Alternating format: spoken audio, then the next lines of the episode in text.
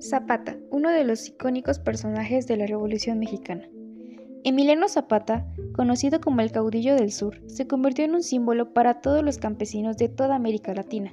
Con su frase, Tierra y libertad, iluminó el camino a muchos indígenas en su lucha contra las desigualdades.